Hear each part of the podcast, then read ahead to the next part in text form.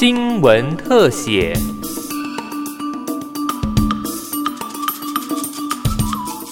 欢迎收听今天的新闻特写，我是尤柔纯。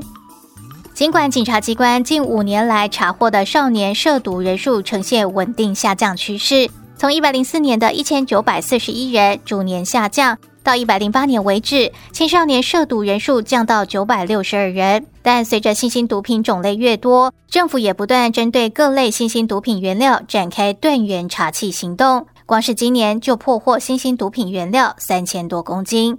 警政署长陈家清说：“从今年一月到七月，警政署还有各检察机关查获新兴毒品的原料已经有三千六百九十九公斤，那已经制成成品的有八百五十九公斤。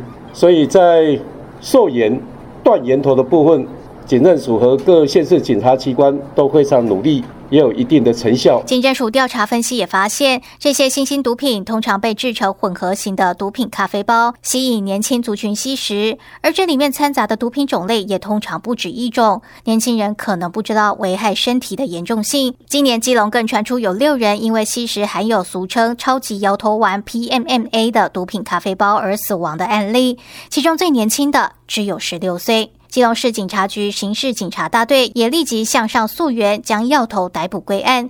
大队长张文元说：“之前因为新兴毒品致死案，我们其实立刻就掌控，而且立刻掌握到主嫌，也向上溯源。我们总计。”往上分了两波行动，第一次第一层抓了四名药头，第二次再抓一名药头。这两次总共我们查获的毒品总量是六点三公斤。那其中呢，里面总共是五百四十四包的毒咖啡包，同时有这个查扣他们的不法所得九万多的现金。那这个案子呢，总共历经了两个地检署，基隆地检及桃园地检署检察官的指挥。那本案呢，我们持续在往上溯源中。总统蔡英文和行政院长苏贞昌生怕毒品残害国家幼苗，更在今年两度召开青少年及校园反毒会议，要求卫政、教育、法务、警政系统跨部会合作，共同打击校园毒品。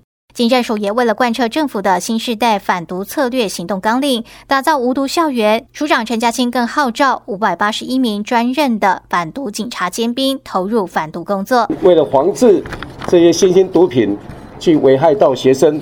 警政署特别成立一支无毒校园的专责警力。那从八月三号开始，这五百八十名的新力军开始支援各县市警察局，那也和地方县市政府相关的部门，例如学校、教育、社政、卫生单位，共同成立合作的平台，共同来打击这些校园的毒品。我相信。我们警力军加入各县市警察局的少年队跟侦查队以后，对于打击校园毒品的作战力跟能量一定会提升非常多。警政署和各县市警察局跟地方政府会密切的合作，也会全力以赴来贯彻无毒校园的政策，绝对会把毒品赶出校园。小七号，问号，署长好，小心。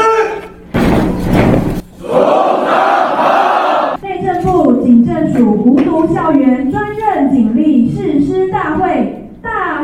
陈署长也透过视讯率领北中南的反毒尖兵集结刑事局大使时，对这群新力军提出旗面。在专业训练的期间，大家都了解现在校园毒品的一个样态，最主要就是咖啡包，年轻族群都使用这种咖啡包，新兴毒品，尤其是喵喵这个最多。那我要跟大家一起共勉的。我们如何去抓校园的药头，还有抄这些工厂？在专业训练的时候，我相信都有给大家做一些概念性的啊一些介绍。但是大家一定会觉得说，你刚接受这样的一个训练，就在第一线打击校园毒品，你会觉得非常生疏、非常陌生。那我要跟大家一起共勉，就是要有信心，要有热忱，专业的。打击能力是要从工作上的经验去累积的。除了工作热忱之外，陈署长更提醒反毒尖兵要坚守法律侦查程序，并严格要求纪律，期待齐心投入反毒工作，将毒品赶出校园，建立无毒校园环境。以上新闻特写由警广记者尤柔纯采访制作，谢谢您的收听。